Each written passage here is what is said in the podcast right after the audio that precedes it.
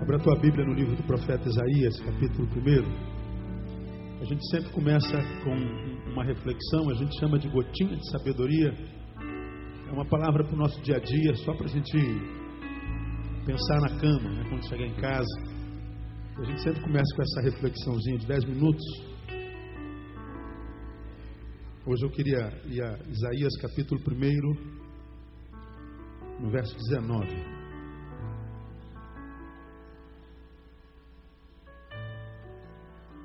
Quem já abriu, diga amém. Quase todos, né? Então vamos lá no verso 19, vê se está escrito assim na tua Bíblia. Se quiserdes e me ouvirdes, comereis o bem dessa terra. Em outras versões, comereis o melhor dessa terra. Isso é uma promessa. Se quiserdes e me ouvirdes, comereis o bem ou o melhor dessa terra. Repita após mim: se quiserdes e me ouvirdes, comereis o melhor dessa terra. Quantos querem ter o melhor dessa terra? Diga assim: eu quero. Muito bem, senta um pouquinho, deixa eu, deixa eu conversar com você sobre isso aqui, bem rapidinho. Eu acho que esse verso, ele é, se não meditado, ele é óbvio. Perguntar em qualquer canto do planeta Terra, quem quer o melhor da Terra? Ora, qualquer ser humano que não seja retardado, não é? Todo mundo quer o melhor. Não é? Se tu pode comer um arroz avarejo que você compra lá na venda do seu Joaquim e comer um outro arroz, diga um arroz bom aí. Hein? Tio João, tio João. Acho que é esse que usa lá em casa, não sei, mas acho que é. Entre tio João e aquele avarejo que está lá quebrado, você vai de tio João. É, pegar aquele feijãozinho de terceira aí, o, o diga um feijão bom aí. Né? Eu não sei, não, não sei nada de comida. Não sei nem fazer café, né? Eu não, não, não entendo nada de comida. Então, se a gente pode comer um feijão, aquele feijão marronzinho, vermelhinho, bonitinho, derrete, né? E pegar aquele feijão que parece que é de pedra zero, a gente vai de feijão bom, né? Se tu pode usar um Nike, tu não vai usar um Bamba, né? Um, um, Conga. A gente sempre quer o melhor. Se tu pode comprar um, né, um, um carro 2008, tu não vai comprar um 66. Se quiserdes, comereis o melhor dessa terra. Óbvio, todo mundo quer, mas por que então nem todo mundo come? Todo mundo quer, e a promessa é: se quiserdes e ouvirdes, comereis. A gente sabe que o que faz a promessa não mente. Então, se ele diz: comereis o melhor, nós vamos comer o melhor. Aí, antes da promessa, vem uma palavra muito interessante: se quiserdes e o que? Me ouvirdes. Então, é, me parece que não é só desejar. Esse texto ensina uma coisa muito tremenda para a gente, que eu queria compartilhar com você rapidamente, porque no caminho a gente se encontra com muitos crentes, como eu tenho pregado há quase 20 anos, irmãos.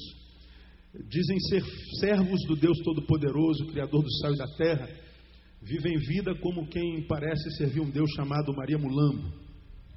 Come o pior, vive uma vida mulambenta, vive uma vida amarrada, uma vida sem sentido. Essa semana, mais uma vez, me deparei com um crente, líder na sua igreja, que tentou suicídio. Eu estou cansado de me encontrar com pessoas tentando suicídio. Estou cansado de ouvir de crentes que só vivem à base de remédio, crentes estão desistindo da vida. Estou cansado de encontrar-me com crentes que vivem uma vida mentirosa. Aqui na coletividade é uma unção só. Oh, quanto fogo, quanta autoridade, quanta alegria. Mas quando acaba a reunião e ele se encontra consigo, sozinho, na solitude da vida, o que sobra é decepção consigo mesmo, é decepção com Deus, com a vida. É uma vida mentirosa. Aí a gente ouve crente, poxa, se dependesse de mim, eu morava na igreja. Porque na igreja é o único lugar onde ele tem a sensação de que a vida vale a pena ser vivida. É uma vida que precisa de ajuntamento, porque só se encontra com Deus no ajuntamento. Deus não vai na segunda-feira dele, Deus não entra na terça. No calendário dele de Deus só tem domingo e quarta-feira. Então, ah, ouvir isso é muito traumático, porque a gente serve um Deus tão rico de, de vida. Ele disse: Eu vim para que vocês tenham o quê? Vida. E vida com o quê? Abundância. Mas não é abundância que os neopentecostais, não, nem vou botar neopentecostais, tem muito tradicional também pentecostal, que diz que a prosperidade é a prosperidade do ter. A gente vê um monte de gente que enriqueceu, mas continua pobre, tão pobre como eu digo, tão pobre que tudo que tem é dinheiro, mais nada. Aí o dinheiro não transforma a vida numa vida que vale a pena ser vivida, vive uma vida mentirosa. E aí quer respostas para tudo. Meu Deus, pastor, frequenta a igreja, pastor eu, pastor eu, pastor eu. Aí vai no congresso lá, pastor, tive lá no, no fogo para não sei quem, tive lá no, no, nos anjos do não sei quem, eu tive lá na unção, tive no monte, tive no jejum, tive não sei onde, e caramba, eu, foi muito óleo, foi muito unção, e às vezes eu fico, quanto tempo vai durar esse óleo, essa unção? Bom, eu não fui no monte, eu não fui no jejum, eu não, não fui em lugar nenhum, e eu tive aqui na igreja quarta-feira, e domingo eu preguei de manhã de noite, e a vida está pujando, estou duro, mas a vida está cheia da riqueza de Deus. Porque Deus se acha no monte, Deus se acha no jejum, mas Deus se acha dentro do banheiro, tomando banho. Você pode invocar o nome do Senhor e a glória de Deus baixar junto com aquela fumaça do chuveiro. Você acredita nisso? Amém, amém? É. Pode estar no teu quarto, chorando a tua dor com sinceridade, e o consolo do Espírito se manifesta e renova a tua força. Porque Deus está no templo, mas está em qualquer lugar onde Ele é invocado de fato de verdade. Às vezes a gente ministra a palavra de Deus, mas infelizmente nem todos conseguem entender. A Bíblia diz que a fé não é de todos, mas é de quase todos, desde que a gente entenda a palavra, porque a Bíblia não precisa ser só crida, ela precisa ser entendida. E aí, quando a gente lê um texto desse, se quiserdes, vocês vão comer o melhor dessa terra. Mas ele diz: se a gente quiser e se a gente obedecer. Aí esse texto nos ensina, a mim, a ti, que o querer não tem a ver só com desejo. Se quiserdes, então eu quero. Não. Esse querer é filho do desejo. Por isso que o querer não está sozinho. Tem que querer e obedecer. Porque esse querer que vem seguido de obediência, de, seguido de obediência, tem a ver não só com o desejo, mas tem a ver com a vontade. Porque existem dois tipos de quereres um é filho do desejo. Você vê ali uma, uma mesa e aquela mesa está cheia da melhor comida que você gosta. Aí dá logo desejo de comer. E se liberarem, tu vai lá e come, produto do teu desejo. Mas de repente aquela, aquela, aquela mesa está cheia só de salada verde. Tu não gosta de salada, tu gosta de feijoada, tu gosta de rapada. Só que você já está com colesterol lá em cima. Aí você não pode comer rabada, você não pode comer feijoada, você não pode comer esse troço gordo. Aí tem uma mesa cheia de salada verde. Aí você não deseja. Mas o médico diz: você tem que comer.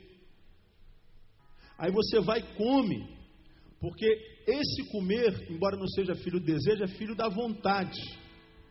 Você não quer, mas você come a si mesmo porque você sabe que se comer vai melhorar. Como você tem vontade de melhorar, a tua vontade te leva a fazer até o que você não deseja.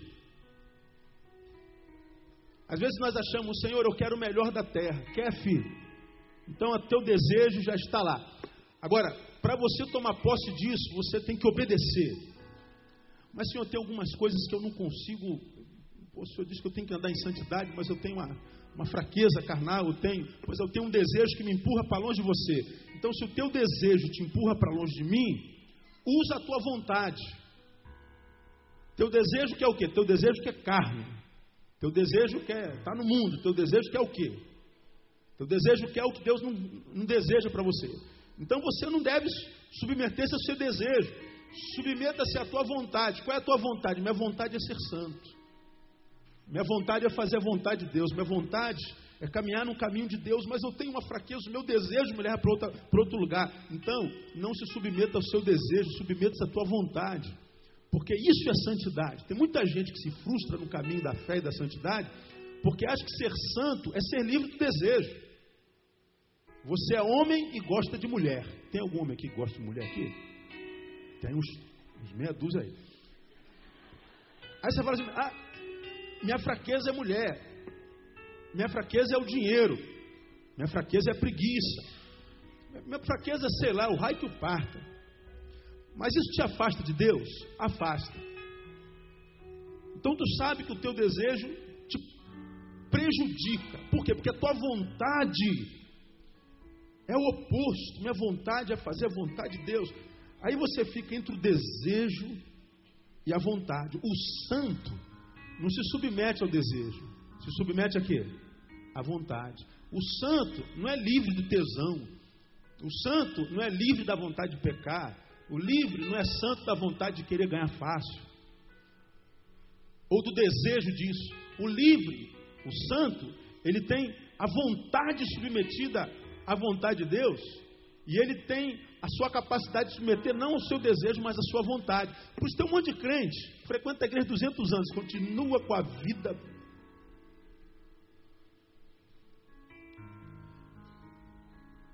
e quer a resposta de Deus o tempo inteiro. Oh, Deus, eu não entendo. Não vai entender nunca, filho. Você é escravo do desejo, você não consegue fazer a vontade. Deus não tem compromisso.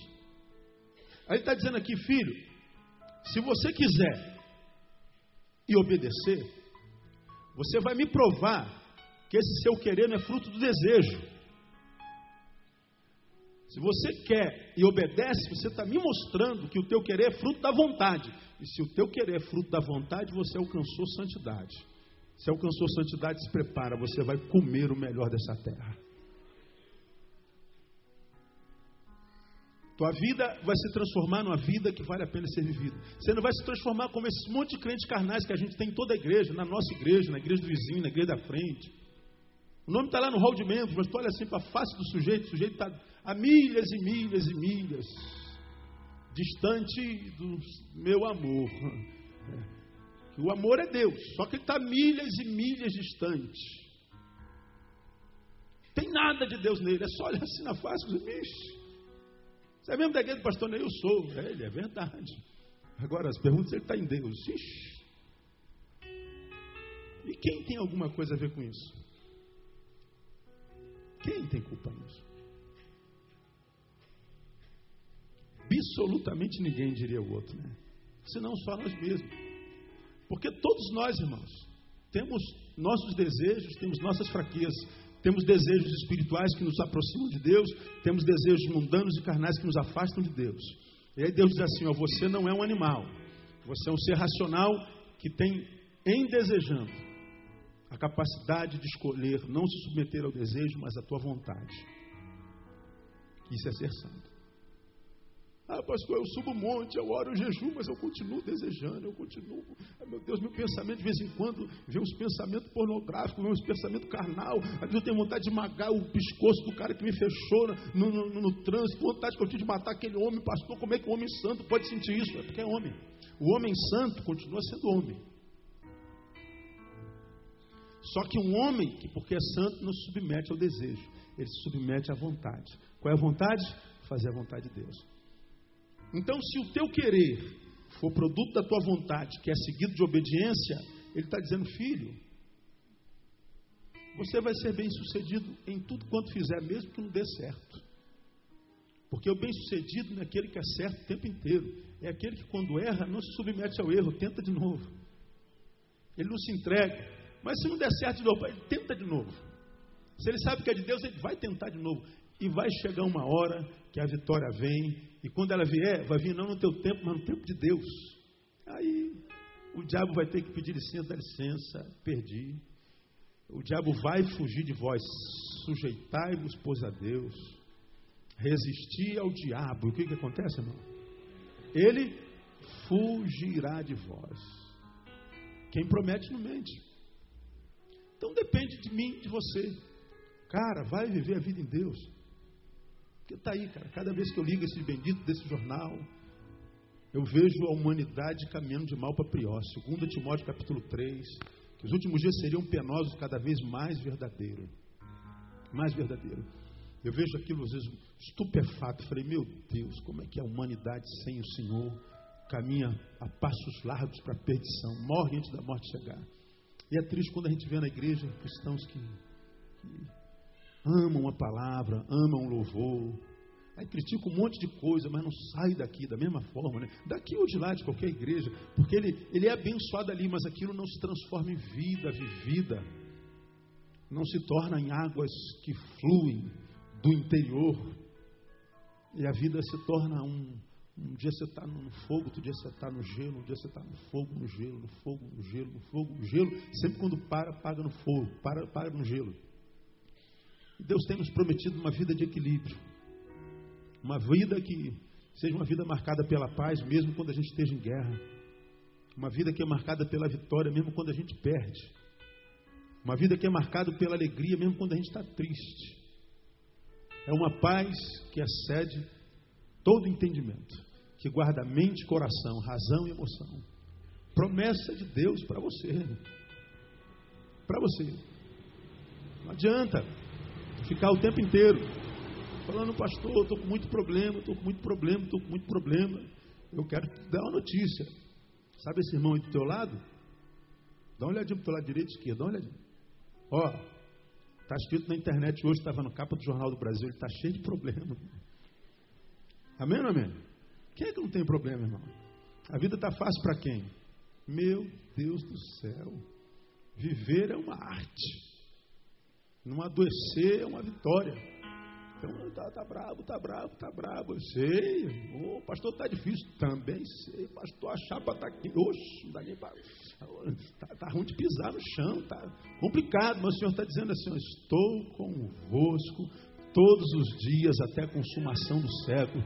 Se você vencer o teu desejo, se você andar diante da tua vontade, você vai comer o melhor dessa terra. Você entende essa palavra? Podemos encerrar o culto aqui e ir embora para casa? Já estava bom, estava? Ou não? Poxa, eu já, eu já ia embora feliz, porque essa palavra foi terrível. Vamos aplaudir o Senhor por ela, porque ele diz.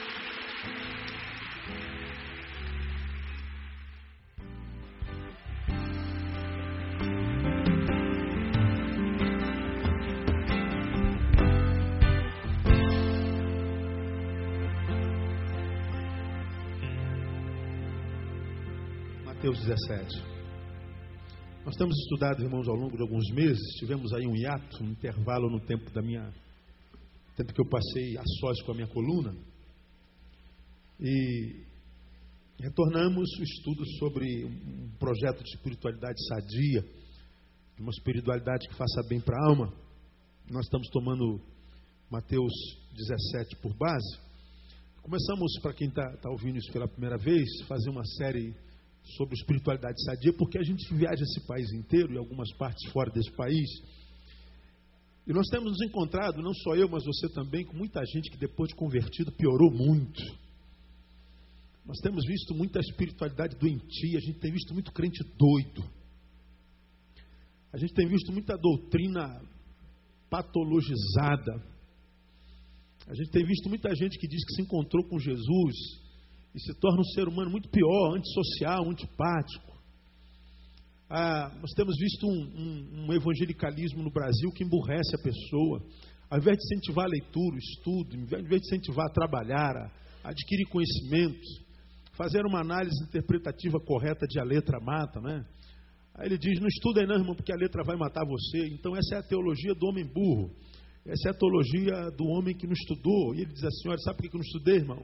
Porque a Bíblia diz que a letra mata. E o texto não tem nada a ver com a letra que a gente estuda na faculdade, não tem nada a ver com isso. Já estudamos sobre isso aqui. E a gente vai incentivando o crente a se enfiar dentro de um templo e dizer assim: ó, você tem que servir ao Senhor.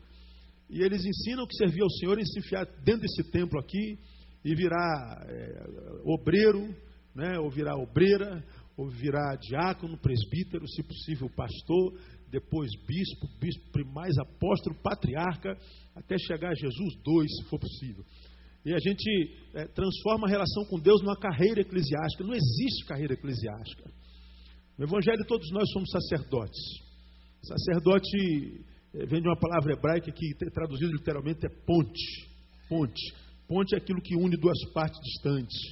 E o homem se separou de Deus, Deus ficou longe do homem, Deus nos alcança para que nós os apresentemos aquele que seja a ponte. Jesus é a ponte entre o homem e Deus e nós somos a ponte entre o homem e Jesus. Então todos nós somos o sacerdócio santo, a nação santa.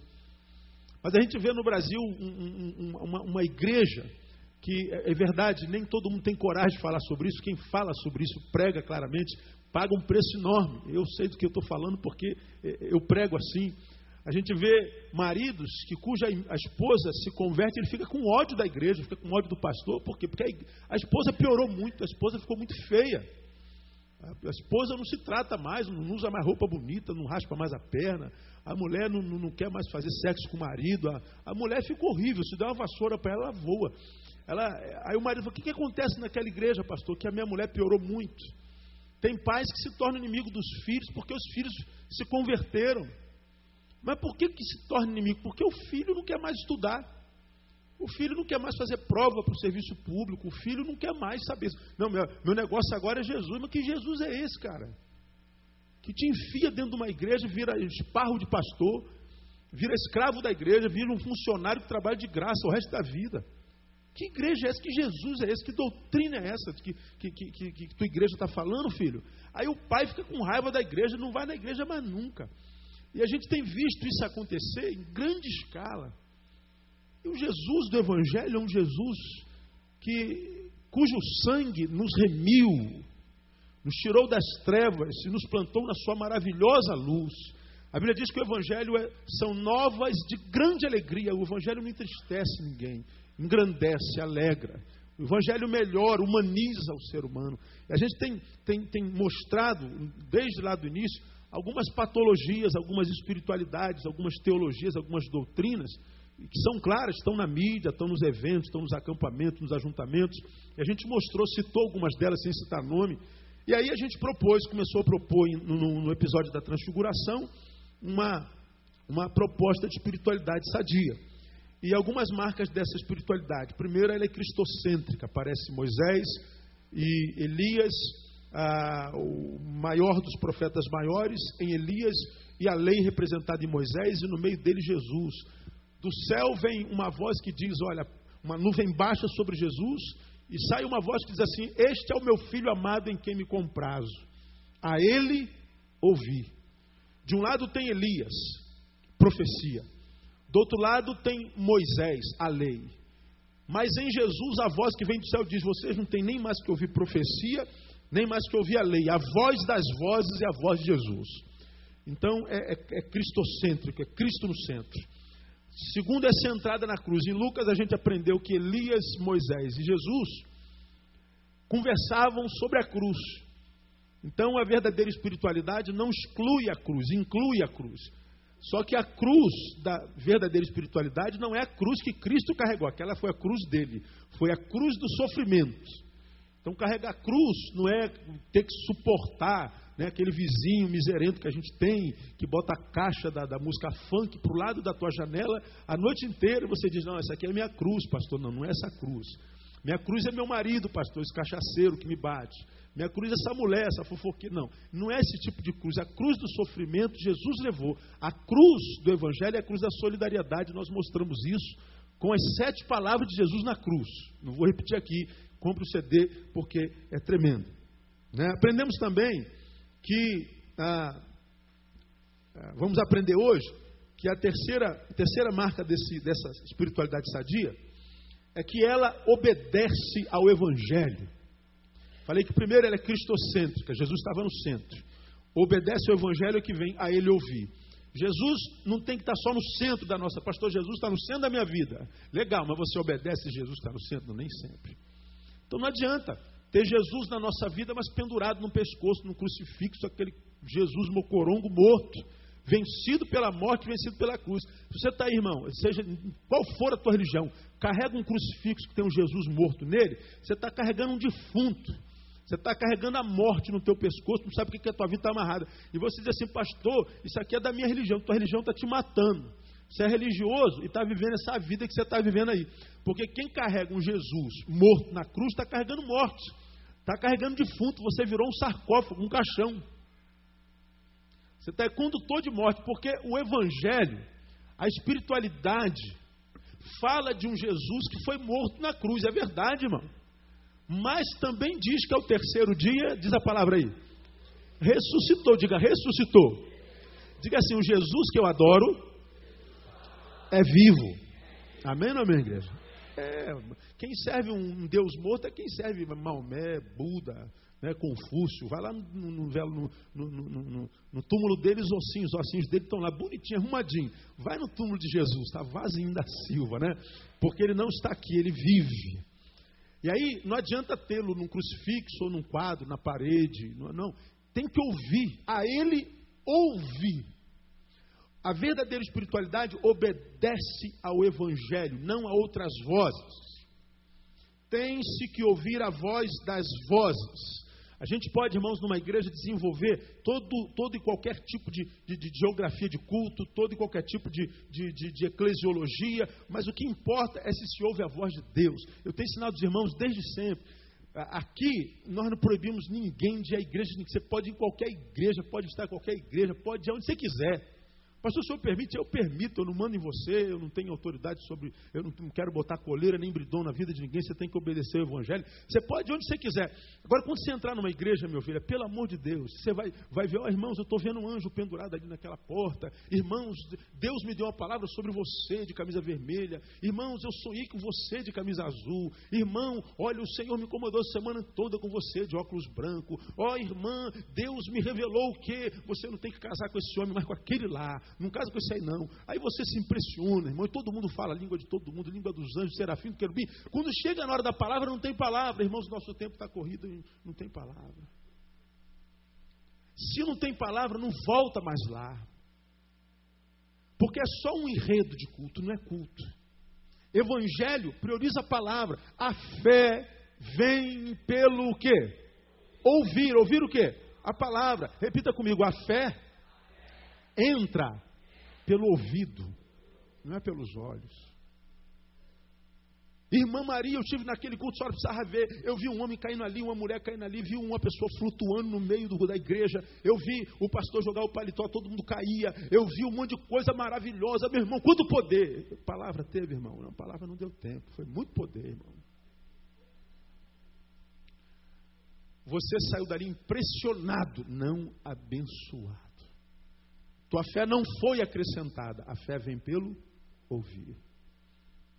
E não é ouvir qualquer coisa, é ouvir a Jesus, ao que Jesus diz. Agora, pastor, como é que a gente ouve Jesus? Esse é que é o grande problema. Esse é que, que tem sido a confusão de, de tanta gente no caminho. Primeiro, para discernir a voz de Jesus, guarda isso na tua cabeça, irmão. Para discernir a voz de Jesus, nós precisamos saber que nem todos os que falam em nome de Jesus falam em nome de Jesus. Guarda na tua cabeça. Nem todos os que falam em nome de Jesus, em nome de Deus, estão falando de verdade em nome de Jesus, em nome de Deus. Hoje todo mundo fala em nome de Deus, todo mundo fala em nome de Você acha que todo mundo que fala em nome de Jesus sabe tanto a respeito de Jesus assim mesmo? Você acha que todo mundo é especialista em Deus? Todo mundo tem autoridade para falar de Jesus e da Sua palavra com profundidade, com verdade, com ciência. Porque quando a Bíblia fala a Israel, um dos piores momentos da sua história, é a história do cativeiro, quando ele estava em Babilônia. Deus levanta um profeta chamado Isaías assim: olha, 70 anos de cativeiro, não é o faraônico, é o de Babilônia. Deus permite que o povo vá para o cativeiro, levanta alguns profetas, entre eles Jeremias. E aí Jeremias diz por que, que o povo foi levado cativo de novo. Porque o, o meu povo está sendo destruído, porque ele falta o quê? Conhecimento, é o que diz Oséias, também profeta do exílio. O povo pode ser meu, mas a despeito de ser meu, pode ser destruído. Como, pastor? Como é que um povo sendo povo de um Deus tão grande e poderoso pode ser destruído? Deus nos ensina. O meu povo está sendo destruído porque falta o quê? Conhecimento. Ele está mesmo que o povo seja meu, se o povo não conhecer, ele é destruído. Não é o diabo quem faz, porque a Bíblia diz, aquele que está em Cristo, o maligno o quê? Não lhe toca. Então, não é só o diabo que a gente tem como inimigo. A falta de sabedoria é um inimigo poderosíssimo. E a Bíblia diz: o meu povo é destruído porque ele falta conhecimento, então conhecer é importante. Aí, lá em Jeremias capítulo 3, ele diz que quando resgatasse o povo, quando o povo voltasse à obediência, ele faz uma promessa: vos darei pastores, segundo o meu coração, que vos apacentem como? Com unção e poder. É isso que está lá? Com milagres e prodígios, é isso que está lá? Com fogo e óleo ungido, é isso que está lá? Não. Eu vos darei pastores segundo o meu coração, que vos apacentem com o que? Digam. Ciência e inteligência. Sabedoria e inteligência. Marca aí, Jeremias 3,15. Pastor, o que fala em nome de Deus, não é só pastor, qualquer um que prega em nome de Deus, que é, ouse falar em nome Deus, de Deus, assim diz o Senhor, isso não é brincadeira. Falar em meu nome é fácil, falar em nome do presidente Lula é fácil. É tranquilo, agora fala em nome de Deus, irmão. A chapa é um pouquinho mais quente, não leva mal, não. E a Bíblia diz: não tem que ter só unção. Oh, aquele homem é cheio de unção. Aquela mulher é cheia do óleo. Aquele outro é cheio do fogo. Legal.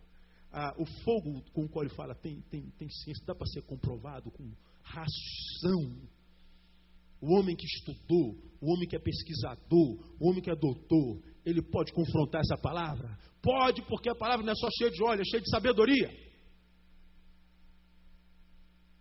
Agora, o povo de Deus, ele fica impressionado com barulho, ele fica impressionado com, com a catarse, com, com, com, com, com o impressionismo coletivo, e a gente diz: olha quanto poder tem ali, mas a palavra é deixada secundariamente. Aí é só ver a qualidade de rebanho que se ajunta em determinadas igrejas. Porque o auditório tem o pregador que merece. Como o pregador tem o auditório que merece. Então, eu, eu, eu tenho como filosofia de vida o seguinte: eu só tenho uma vida para viver e já passei da metade da minha. A Bíblia diz que regula aí 70, 80. O resto, o resto é o quê? Canseira e enfado. Eu já estou com 42 quase, em agosto, 1 de agosto. Guarda meu aniversário, compra um presentinho para mim. 1 de agosto. 42 anos. Já passei da metade da minha vida. Então, eu não posso perder mais tempo ouvindo bobagem na igreja evangélica. Eu não posso perder mais tempo ouvindo qualquer coisa.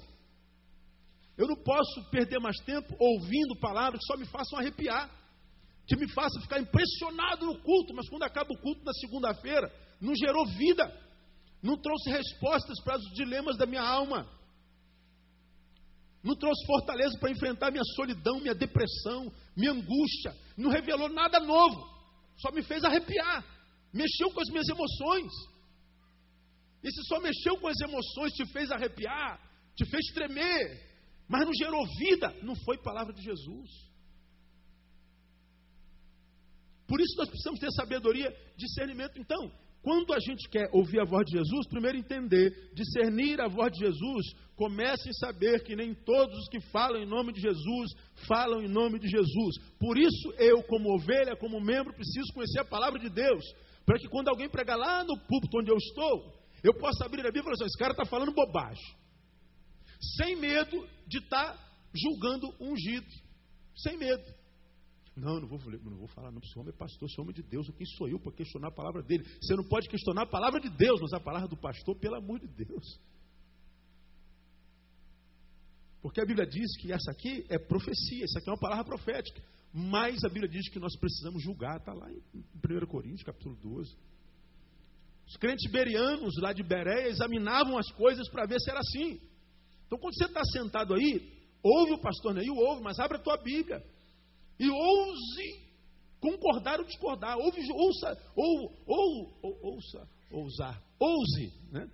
Ouse julgar a palavra. Porque você não pode receber sem mastigar com o dente do cérebro, como eu falo sempre. Porque eu já preguei aqui há bem pouco tempo atrás, que é, é, isso que eu prego aqui, eu ou qualquer pastor, eu leio aqui a palavra de Deus.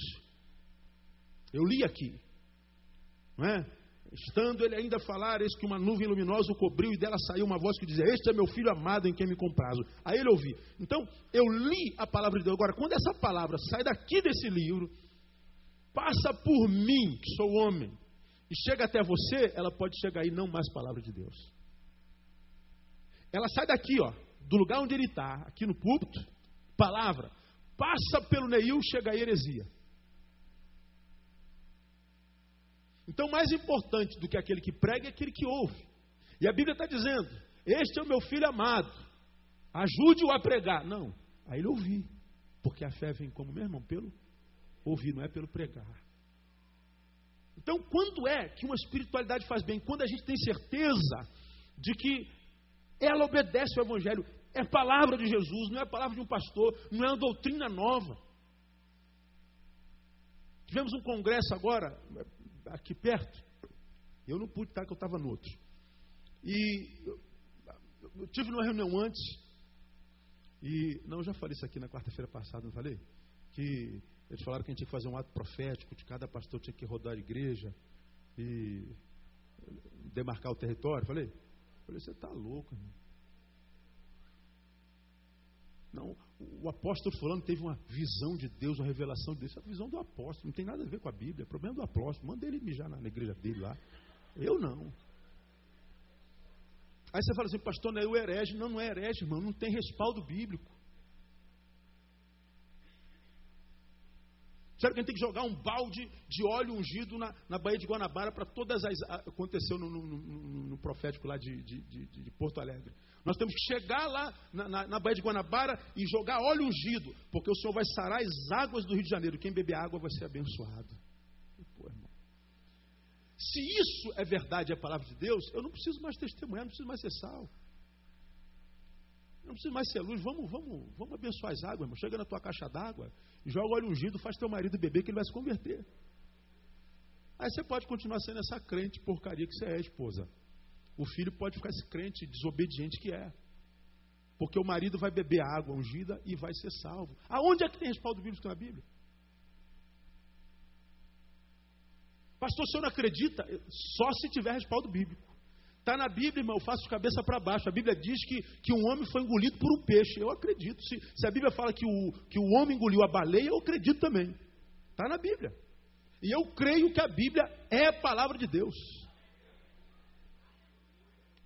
Agora, quando vem uma palavra, seja da boca do pastor, do bispo, do bispo primário, do apóstolo, do patriarca, eu questiono sim. Porque quando ele abre a Bíblia lá no púlpito, eu abro a minha Bíblia aqui. E se eu quero que a espiritualidade que eu vivencie naquela coletividade, seja em qual lugar for, faça bem para a minha alma, eu tenho que ter discernimento e sabedoria para saber se aquilo que ele está falando tem respaldo bíblico. Porque há muita falta de palavra bíblica na igreja evangélica no Brasil hoje, irmão. Se passar peneira, sobra muito pouca coisa. Por isso a Bíblia diz: o meu povo é destruído, porque falta conhecimento. O que o diabo não pode fazer num servo, a falta de sabedoria pode. Jesus disse: Conhecereis a verdade, o que, que ela faz com a gente? Ela liberta. Se a verdade liberta, o que, que a mentira faz? Escraviza. E a gente transforma a mentira em verdade, a gente acredita no que não vem na parte de Deus, e a nossa vida amarra, a gente não sabe por quê. É, uma falácia dessa é a teologia da prosperidade. Você que faz parte da igreja da teologia da prosperidade, vive os congressos falando que você tem que ficar rico, igual no último, no último reunião de pastores, o pastor disse assim: Deus está me dizendo que hoje Ele está liberando a unção de milhão. Deus está fazendo milionário 62 pastores aqui no nosso meio. Eu estou lá no último banco ouvindo. Falei, vamos ver que heresia vai vir daí. Aí ele diz, mas os 62 a quem Deus vai dar unção tem que comprovar que é desapegado, tem que dar uma oferta de 3 mil reais. Mais de 300 pastores se levantaram. 300 vezes 3, quanto é que dá? 3 vezes 3? 9. Quantos mil reais só num, num cultozinho? 900 mil. Uma pessoa, pelo menos, saiu milionária dali.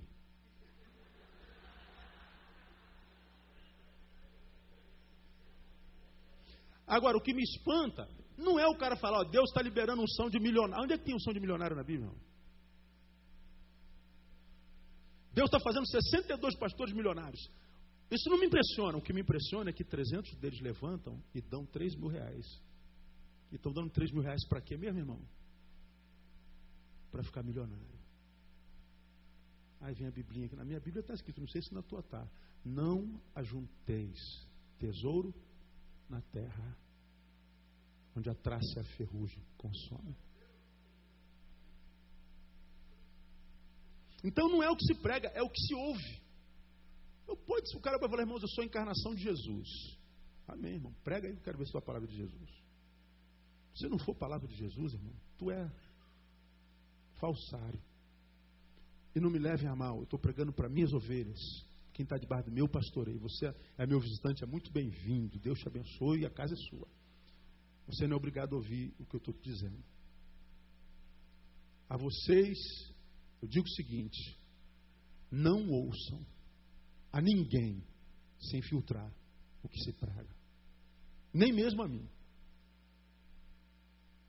Porque para mim a maior função de um pastor hoje não é dizer o que, que vai acontecer com você, é te ensinar a pensar, te ensinar a refletir, te ensinar a discernir Deus quando você não estiver no culto. Porque no culto a gente passa muito pouco tempo durante a semana.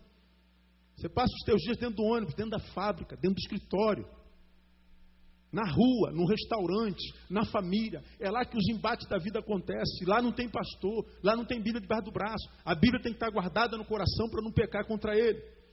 A Bíblia tem que estar guardada dentro de nós porque ela ilumina os nossos. Lâmpada para os meus pés é a tua palavra, luz para o meu caminho. Ele está dizendo: se a palavra iluminar o teu caminho, você não se perde. Você não se equivoca. Então tem que ouvir a Jesus. Então saber que nem todo que diz que é de Jesus, fala de Jesus. Hoje se vê Jesus na boca de tanta gente, mas na vida de muitos poucos. Aí, eu queria, queria mostrar para você hoje duas coisinhas a respeito da voz de Jesus. Porque eu, eu, eu realmente é, sou muito crente no que a minha Bíblia diz, mas eu sou muito incrédulo do que muita gente diz. Eu desconfio de crente. Para mim, lugar nenhum, lugar nenhum no mundo toma tanto o nome de Deus em vão como dentro de uma igreja. A Deus me disse, disse nada. Ó, senti de Deus, sentiu nada, irmão. O senhor está dizendo que Deus não me diz? Diz. Não, Deus diz. Você está dizendo que a gente não sente Deus? Digo, só que Deus não é assim como pipoca na, na esquina. Irmão. Tu sentiu de Deus mesmo? Você anda com. Você tem vida em Deus de verdade? Você anda ali, ó, tete a tete com, com o homem? Você anda na palavra? Teu coração queima quando fala o nome de Jesus? Você tem intimidade com Ele no dia a dia? Mais ou menos. Tu não sentiu de Deus, filho. Você aconselha a sua filha, filha, olha, não fala com estranho na rua. Não aconselha isso, sim ou não? Por que você acha que Deus vai falar com estranho? Com estranho a gente só cumprimenta. Ô, pastor Neil, ô irmão, como é que tá? Bota um papai, brother. Não conhece da onde, irmão? É, tu é malandro da onde? Para a gente bater papo, sentar, conversar, a gente tem que ter intimidade. Ele quem nos ensina, filho, você quer ser abençoado? Eu quero, então entra no teu quarto. Fala com teu pai em secreto. E em secreto ele te abençoará. Por que, que eu tenho que entrar num quarto, pastor? Porque num quarto, primeiro, ele é teu. É um lugar privado. Você não vai se distrair. Claro, eu posso estar num carro falando com Deus. Daqui a pouco eu atravesso um moleque, você tem que dar uma freada, interrompeu. Daqui a pouco o cara te fecha, aí vem um palavrão na boca, interrompeu. Sinal fecha, o sinal dura cinco minutos. Aí a impaciência, esse miserável, esse sinal é um desgraça, ou sinal miserável, interrompeu. Mas você pode adorar o Senhor. Você pode até falar com Ele. Difícil é você ouvi-lo falar contigo na coletividade. Tomado por um monte de preocupações, um monte de ruídos visuais. Você pode falar com Deus. Agora, ouvir Deus falar contigo, irmão. Tem que entrar no quarto. Tem que ter tempo. Tem que dizer, Senhor, eu estou aqui consertando meu carro, estou aqui ó, na rebimboca da parafuseta, mas pode falar que eu estou ouvindo. Eu falei, não, filho, eu não vou falar que senão tu vai montar o carro do teu cliente errado, aí depois quem vai ser culpado sou eu. Então, conserta a rebimboca, aí depois eu falo contigo. Ó Deus, eu estou aqui em cima da moto, eu equilibrando aqui, mas pode falar. Não, filho, que isso, eu falar contigo, eu te distraio, você cai. Você não pode nem falar no celular, você acha que eu vou falar contigo? Eu não. Você está entendendo, amém, amém, igreja? Tem que entrar no quarto, entra no quarto, acabou o ruído. Aí Deus fala assim: agora você tem um tempinho para mim, filho. Esse tempo que você vai ficar aqui é meu, é só meu. Eu não tenho que te dividir com ninguém, não tenho que compartilhar você com ninguém. Será que agora eu sou exclusivo? Ou será que eu vou ter que me dividir ou dividir você com a rebimboca da parafuseta? Não, pastor, o senhor, eu vou aqui arrumando meu quarto. Não, peraí, eu não vou te dividir com teu lençol, filho. Aí eu volto a uma frase que eu, eu falo a vocês há muito tempo: Deus não aceita nada que seja menos do que tudo. Deus não aceita nada que seja menos que tudo. Ou a gente dá tudo para Ele, ou a gente não dá nada. Deus não vive de esmolas. Filho, esse tempo que você vai gastar aqui comigo é todo meu, é teu, Senhor. Pronto, agora estamos começando a estabelecer uma relação. A gente está começando a criar uma relação que pode se transformar numa profunda relação de amor. Porque o amor é bom dentro do quarto, a sós. É lá que a gente ouve, é lá que a gente percebe, é lá, e não na correria do dia a dia. No templo, sim, Deus fala através do homem de Deus, mas não pode ser um alimento dominical, não pode ser um alimento de quarta-feira. Nós temos que nos alimentar na segunda, na terça, senão a gente morre de, de inanição. Então, ah, essa ideia de não sentir de Deus, Jesus me falou, pastor, eu tenho certeza que aquele varão é homem de Deus para mim. Tem uns 15 e meio lá na minha, na, na minha caixa. Pastor, eu, eu, quando eu casei com meu marido, Deus me falou que ele era o homem da minha vida. Como é que o meu casamento acabou, pastor? Como é que você explica isso? explica, irmão. É porque você disse que Deus disse, mas Deus não disse. Porque aquele que faz a promessa não pode mentir. Se alguém se equivocou, foi você, não foi Deus. Então, essa ideia de sentir de Deus, Deus falou, tive uma visão, tive um sonho, o Senhor me falou em sonho, irmão, o Senhor me falou em sonho, fala em sonho. Você quer saber? 50% ou mais das palavras que eu prego a você, e eu sei que você tem sido abençoado por elas, Deus me dá em sonho. Eu acordo de madrugada, muitas vezes com a palavra prontinha, só pegar e anotar. Aí Deus diz assim: agora vai, enxerta esse negócio, gasta tempo comigo. Às vezes eu acordo vem prontinho. O cara fala assim, pastor, como é que o senhor consegue tirar de um versículo tanta coisa? Eu já li esse versículo 1500 vezes e não vi isso. Aí o senhor lê um versículo, faz 15 sermões de um versículo. Como é que o senhor consegue isso? Deus. E às vezes eu não faço força absolutamente nenhuma. Ele só me acorda de madrugada e fala assim: anota aí, filho. Às vezes eu acordo rindo, acordo chorando, acordo sem acordar, com a cama nas costas, e pego o papel e vou anotando, pum, desmaio de novo. De manhã que eu vou ver o que eu escrevi. Pergunta a minha esposa, se achar que eu estou mentindo. Ela nem está aqui. Para, para ela no caminho e fala assim, pastora, como é que o pastor recebe as palavras dele geralmente? Ela vai te falar. Faça um teste. Aí você vai saber se sou mentiroso ou não. Vezes estou dirigindo, pum, vem a palavra, eu tenho que encostar o carro e anoto. Estou no banheiro, já anotei sermão em papel higiênico. Limpo, limpo. Lógico. Porque se eu não anotar, eu perco. Perco. Mas há outros que a gente tem que sentar no gabinete, abre e, e, a mente começa a trabalhar, trabalhar, trabalha. Às vezes não vem nada. Eu falei, meu Deus do céu, fala alguma coisa. Senhor, faz um barulho aí, toca um sino, me dá um sinal, porque não, tá, não tem nada aqui. Final de ano, então, um desespero, cabeça não funciona de jeito nenhum, cansada. Mas a gente tem que estar atento para que a palavra que a gente ouve não venha de fato do nosso coração, não venha da nossa cabeça, não venha do diabo, não venha uma, uma voz do desejo, a voz do, da, da ansiedade. Às vezes a gente está com ansiedade de alguma coisa e aí, de repente, passou uma ideia na nossa cabeça e Deus falou comigo. Não, é a voz da ansiedade. E a gente se precipita. Então, é, nós temos aí alguns minutinhos. Vamos entender algumas coisas. Abre a tua Bíblia em Mateus capítulo 17. Capítulo 7, melhor dizendo.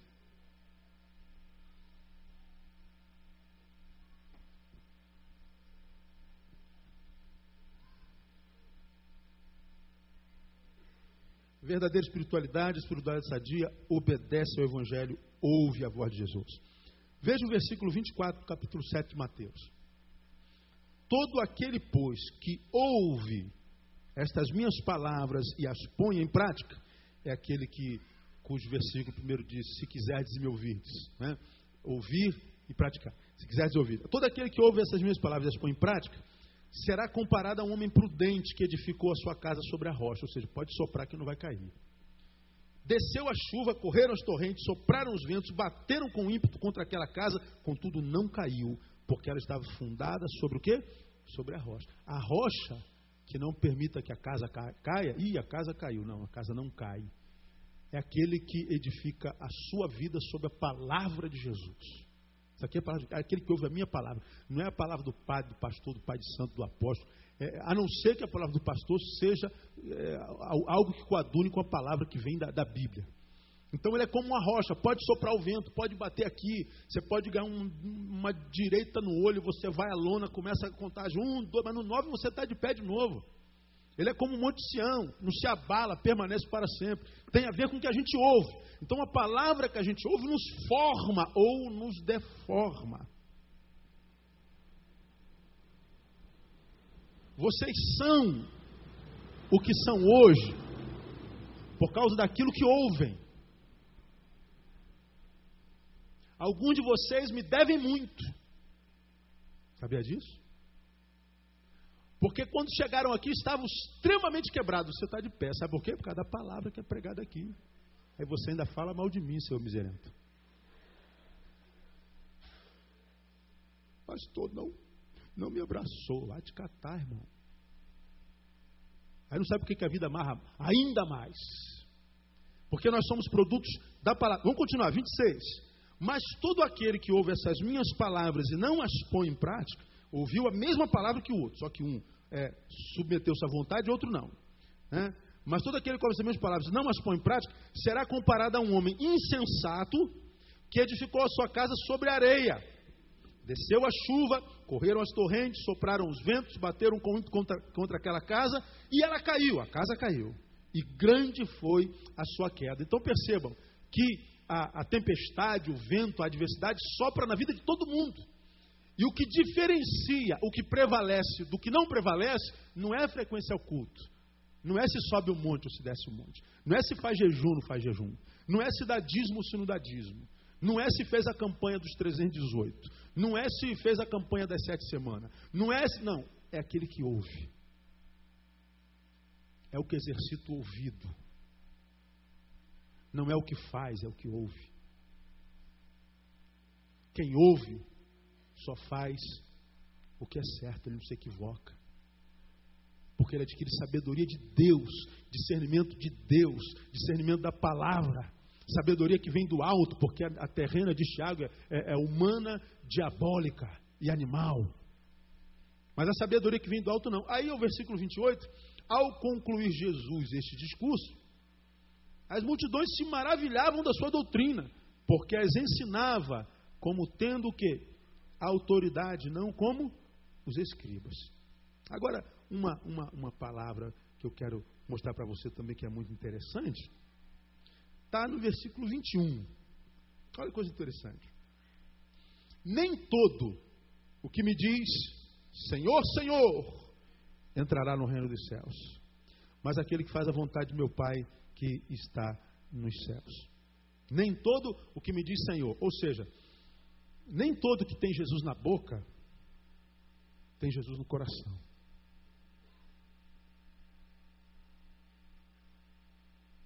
Nem todo que diz em nome de Jesus está falando em nome de Jesus.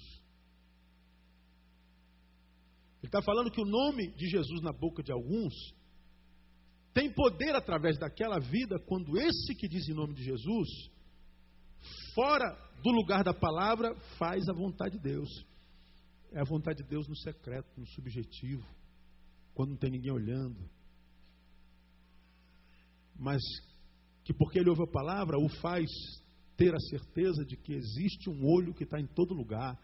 E desse olho ninguém foge, esse olho é o olho de Deus. Os olhos do Senhor estão em todo lugar. E o interessante é que aquele que faz a vontade de meu Pai. Qual é a vontade do Pai? E a vontade de Deus é essa: que vos ameis uns aos outros. Então a vontade de Deus tem a ver com amor, tem a ver com o fazer o bem e tem a ver com o bom uso da liberdade. Se o Filho vos libertar, vos libertar, verdadeiramente sois livres. Opa, estou livre em Jesus. Legal. O que você está fazendo da tua liberdade?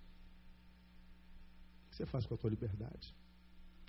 Como tem pregado domingo de manhã, alguns são livres e usam da liberdade para pecar, usam da liberdade para se afastar do caminho de Deus, usam da liberdade para apostatar. Por que, que a vida não anda, pastor? Porque a, a bênção da liberdade foi uma maldição para você. Você não soube usar a liberdade para fazer a vontade do Pai. E quem tem que nos conduzir à vontade do Pai não é o pastor, irmão. o pastor não vai estar lá. Não é o presbítero, o diácono, o professor da escola bíblica. É o Espírito Santo de Deus. Quando você está no ônibus, ele está lá contigo. Quando você está na varanda, ele está lá contigo. Ele precisa conhecer o teu coração. E se ele conhece o teu coração, mesmo que a gente eventualmente peque, ele sabe que aquele pecado esteve no nosso caminho, mas ele não está plantado no nosso coração. Como diz João, tenho-vos dito essas coisas para que não pequeis. Mas se alguém pecar, fique tranquilo, não é o fim da vida, não. Temos um advogado para com o Pai, Jesus Cristo, o justo. Ele diz que, que é para que nós não pequemos, mas ele diz: existe a possibilidade de. O que faz a diferença de pecado na vida de um na vida de outro? Depende do que Deus acha no nosso coração. Porque em alguns o pecado se aloja, a gente se torna escravo do pecado, viciado no pecado, não vive sem pecado. Outros é um erro de percurso. Foi o caso de Davi, esteve na cama com Batseba, adulterou, mas Davi nunca foi um adúltero, foi um erro de percurso. E por causa de Davi, e porque conhecia o amor de Davi, Deus coloca um versículo na Bíblia assim: Bem-aventurado o homem a quem Deus não imputa pecado. Pô. Tem que amar muito o cara. Ou seja, o cara pecou, mas Deus não lhe imputou o pecado. Sabe por quê? Porque o pecado foi com ele para a cama, mas nunca entrou no coração dele. Davi era o homem segundo o coração de Deus. E você também pode ser. Temos fraqueza, pecamos, damos uma, uma, uma, pisada de vez em quando, damos, mas Deus sabe que aquilo não é o que domina no nosso coração. No nosso coração tem um trono, mas o trono é do Rei Jesus, o nosso Senhor. E não adianta falar, Senhor, tu sabe que meu trono é teu. Não adianta falar, porque Deus sabe se é ou não, irmão. Deus conhece esse trono muito bem e sabe quem é o Senhor que está sentado aí. Às vezes o trono é o namorado, a namorada é o emprego, é o carro, é a moto, é, é, é a soberba, é a ideia de querer aparecer, vender uma imagem que não é. Deus fala assim: não, filho, eu estou vendo todo o teu dilema, mas enquanto você não quiser ser só o que tu és no meu coração, você vai viver os dilemas de ser isso que você não é. Vai ser um fracasso. Jesus fala não só pela voz, ele fala pela vida. Nem todo o que me diz Senhor, Senhor entrará no reino dos céus. Ele diz mais adiante: pelos frutos os conhecereis. Então Jesus fala pelos frutos. Então, meu, minha ovelha, não entra numa de entrar em qualquer igreja, em qualquer buraco e ouvir a palavra profética de qualquer irmã, de qualquer irmãzinha do coque, julgando que só porque está com coque, está feio do jeito que é, está falando em nome de Deus. Não entra não porque o cara está de terno e gravata e vem com, com, com língua estranha e está falando em nome de Deus. Não se iluda, cara. Deixa o Espírito Santo usar você, deixa o Espírito Santo ministrar teu coração.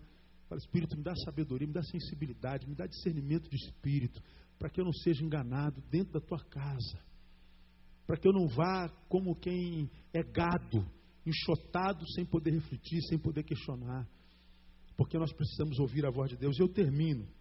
Jesus fala em tese na coletividade aqui, fala. Mas aqui, o que, que Deus mais fala? Ele fala em tese, ele revela a, sua vontade, a missão, ele fala sobre nossa missão. Mas a sua palavra subjetiva, subjetivamente ele fala na individualidade. Aqui ele revela a missão da igreja, nosso dever, sua vontade para conosco, mas a sua vontade que não seja para a igreja enquanto corpo, mas para a igreja enquanto indivíduo, ele fala na subjetividade, até porque o que ele tem para falar para mim não interessa a você. E o que ele tem para falar para você não interessa esse irmão que está do lado, é para ti. Essa palavra é para ti. Então Deus só vai falar quando você estiver lá sós com Ele. Então, quando você entra nessa, da, da pseudo-intelectualidade que diz, não, eu agora estou estudando filosofia, eu estou estudando psicologia, estou entendendo a fé de uma forma diferente, entendi que eu não preciso ir para a igreja, não. É, vai, seu idiota. Vai nessa sabedoria humana, animal e terrena. Aí você vai apostatando sem saber. Você não pega na palavra, você não ora coisa nenhuma, sabe disso. E entra numa de dizer que está ficando intelectual, porque agora é, é, filósofo, agora eu sou engenheiro de nanotecnologia. Agora eu sou. Fiz pós-graduação, fiz mestrado, estou fazendo doutorado, então esse negócio de Bíblia. É, você vai ver onde é que teu doutorado vai te levar. Teu saber humano, você vai te ajudar na tua deprê, na tua solidão. Quando a, dor for na alma, quando carcomer o ser, você vai ver se a tua engenharia química vai te ajudar em alguma coisa. Você vai ver se a tua teologia vai te ajudar. Sabe o que, que ajuda, irmão? Presença de Deus no lombo. É isso.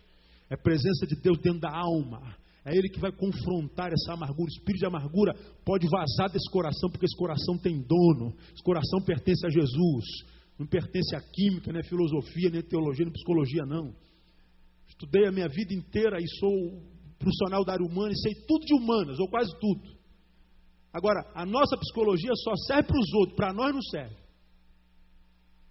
Diz você que é psicólogo que não é verdade. Vem com as teorias de Freud, de, de Kant, de Jung. Diz que funciona alguma coisa na nossa vida. Diz, quando a dor aperta. Agora, você pode estar quebrado com toda a psicologia. Quando chega um paciente, você começa as teorias psicológicas. Puxa, o paciente fica embasbacado com a tua psicologia. Mas lá no fundo você fala assim, eu estou mandando você fazer, não estou vendo nada disso. Porque a psicologia serve para o outro. Teologia só serve para o outro. Porque o que de fato serve, quando a gente cai na cova do leão, irmão, é o poder de Deus que tapa a boca do leão. Quando a gente cai na, na fornalha sete vezes aquecida, é o poder de Deus que acaba com o poder do fogo.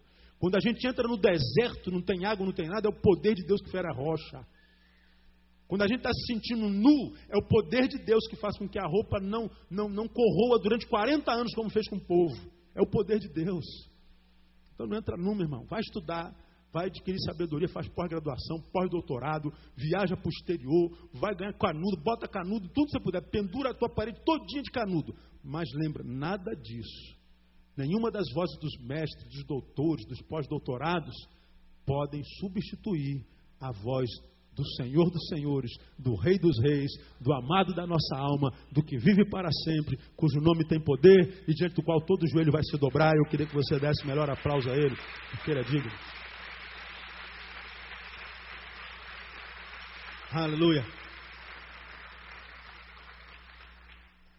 Ele fala na coletividade, mas subjetivamente na individualidade. Então, amado, quer ter relacionamento com Deus, quer que esse relacionamento faça bem para a tua alma, ouve Jesus. E ouvir Jesus começa por entender que nem todos que falam em nome de Jesus falam em nome de Jesus. Continua por saber que Jesus não fala só pela boca, ele fala pela vida, pelos frutos os conhecereis. Termina por entender que na coletividade Jesus fala, mas geralmente em termos de missão. Mas quando ele quer revelar a vontade que ele tem para o indivíduo, ele só fala com o indivíduo. E nem sempre por um profeta. Porque o profeta Elias estava lá e está falando, não é mais profecia, é Jesus. Não é pela lei, pelo dogma, pela doutrina, não faz isso. Não, as proibições da religião. Por Jesus. Porque Jesus, você já me ouviu pregar aqui, ele dá mal testemunha dessa na Bíblia, né? Ele, um monte de coisa errada. Preguei sobre isso domingo. Os fariseus trazem uma mulher adúltera e diz, a lei diz que ela tem que ser apedrejada. Jesus, é verdade. Então, quem não tem pecado, só não tem. Pode matar. Aí não mataram. Aí Jesus diz: Ninguém te condenou, não, então nem eu, vai e não peques mais. A lei dizia que ela tinha que ser apedrejada. Jesus diz: Vai e não peque mais. Porque a vida é mais importante do que o dogma.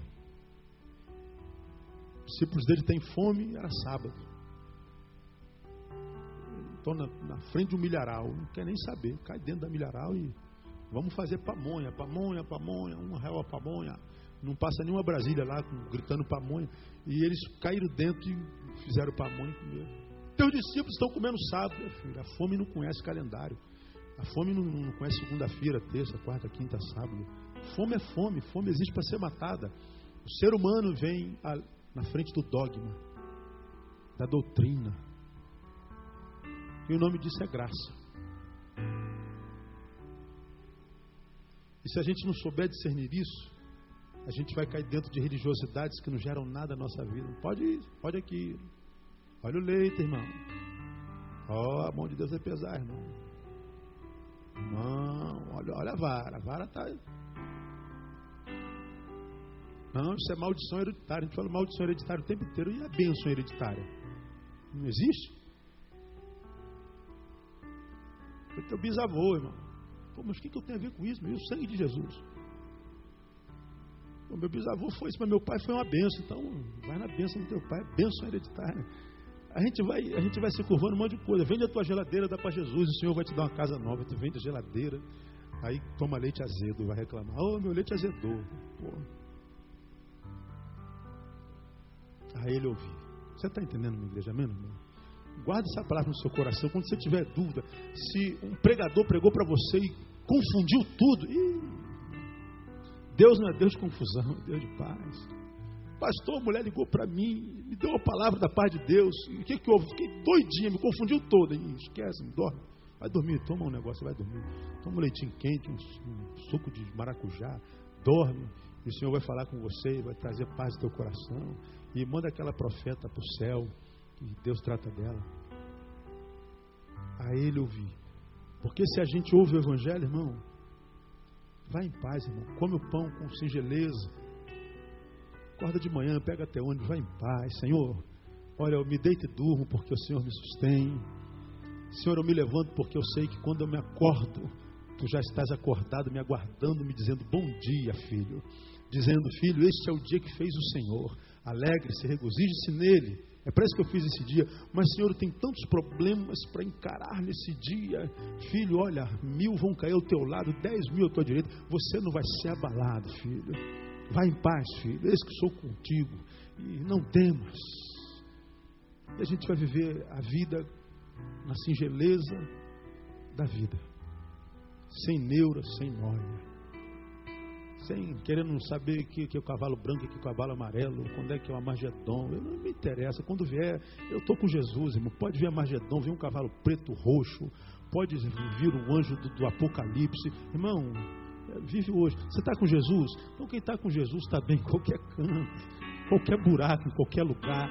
Esquece o Apocalipse, esquece o amanhã. Vive cada dia na simplicidade do Evangelho. Aí você vai deitar e fala: Puxa, que dia legal, que dia maneiro. Falei, pois é. é aí, aí, vem, ah, mas amanhã vai ser brabo, não interessa. O mesmo Deus que fez esse dia maneiro, vai fazer o amanhã maneiro também, porque ele viu ontem, hoje, o amanhã do mesmo jeitinho, irmão. E a vida fica. Como é que tá, irmão? Beleza. Pô, esse cara tá cheirado. Não, tô letrado. Cheio da palavra de Deus, irmão. Overdose de Jesus. Sim. Foi no monte, irmão? Não, eu estava eu estava namorando minha mulher em casa. Irmão, você fez isso com a sua mulher domingo? Foi. Dez minutos antes de vir para o culto. Foi uma benção. Mas pode, pode, o culto foi uma benção. E o cara, olha o leite, irmão. Eu estava lá, estava lá. Sem noia, sem neura. Aí o religioso falou: esse cara é doido. Falei, Mas é doido. Para andar em Jesus tem que ser doido, irmão. Para andar na religião, é que precisa ser um boneco em série, tudo igualzinho. Assim. Se veste todo mundo igual, faz todo mundo igual, se comporta todo mundo igual. Difícil é ser o que você é. Né? Como diz um, um desses plásticos no carro, todo mundo fala de mim, difícil é ser eu. É verdade. Mas tudo que você pode ser é tu.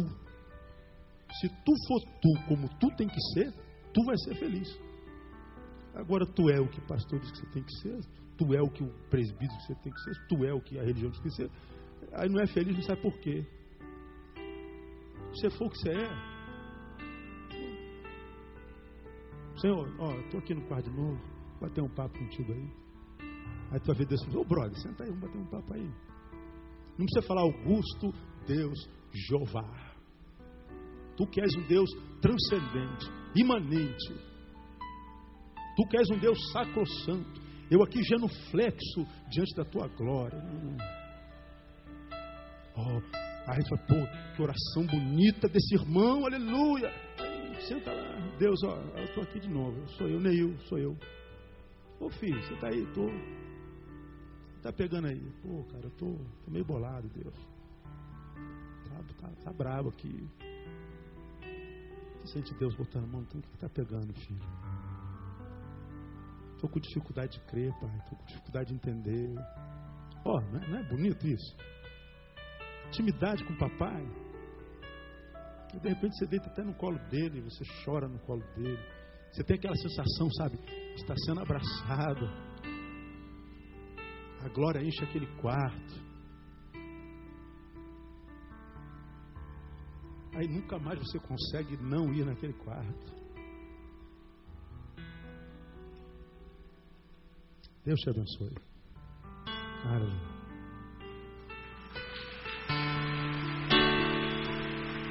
Vamos ficar em pé.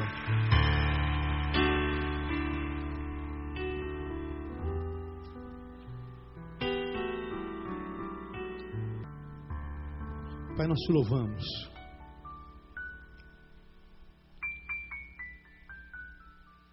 Porque muitas vezes tantos de nós querem se mover no sobrenatural. Queremos ser anjos, queremos ser deuses. Tu que és Deus, escolheu ser homem. Às vezes nós queremos ser como tu e tu escolheste ser como nós.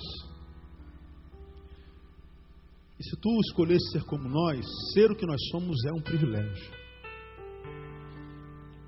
Então, Pai, nos ensina a ser o que nós somos. Só isso. Ajuda teus filhos, Deus, a caminhar na simplicidade do Evangelho, na simplicidade de Jesus, que muitas vezes não tinha nem onde reclinar a cabeça, não precisava nem de teto. Aquele que não teve pátria porque a sua terra foi o mundo. Aquele que só viveu para fazer a tua vontade. E a tua vontade, dizia ele, era o seu alimento. Ó Deus, nós queremos ser como Jesus, simples. Nós queremos dizer como Jesus, só precisamos do Senhor. Cuidar do teu reino, porque tu vai cuidar do que é nosso. Ajuda teus filhos, ó Deus, a se libertarem não só do mundo, mas da igreja, que é a igreja da forma errada. Ajuda-os, ó Deus, a se libertar da maldição que vem do mundo, mas da bênção que não provém do Senhor. Ajuda-nos, ó Deus, a discernir a tua voz no meio de tantas vozes.